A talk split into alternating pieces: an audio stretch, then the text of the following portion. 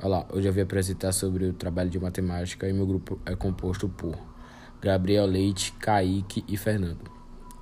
É, Wang Zheng foi uma chinesa é, científica, astrônoma, matemática e uma poeta.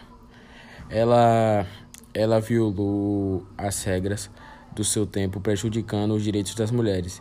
Dedicou-se é, arduamente ao estudo da astronomia e da matemática, sendo conhecida pelas suas contribuições da área de astronomia, matemática e também na poesia. Uma notável acadêmica do século XVIII. A casa da ancestral de Wang tem origem na província de Anhui, é, mas a família do avô mudou-se para Jinyang, atual Nanjing.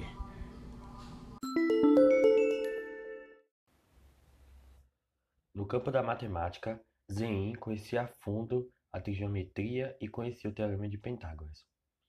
Ela escreveu um artigo chamado A Explicação do Teorema de Pitágoras e a Trigonometria, onde ela descreveu de modo exímio um triângulo e a relação entre o menor segmento de reta de um triângulo, o maior e a hipotenusa do triângulo.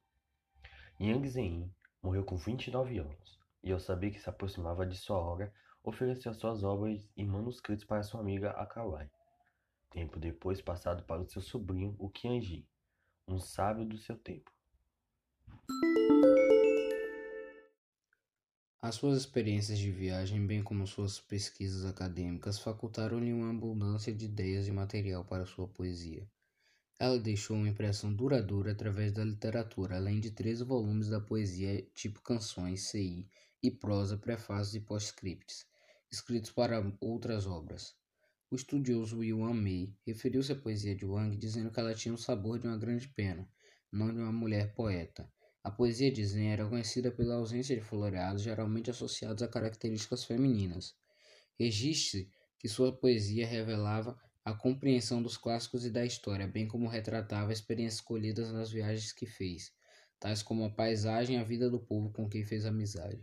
Alguns exemplos de seu trabalho são a aldeia está vazia de cozinhar fumaça, as famílias ricas deixar grãos armazenados decadência, em abstintos espalhados lamentável carente corpos, ganancioso funcionários ainda insiste fazendo a cobrança.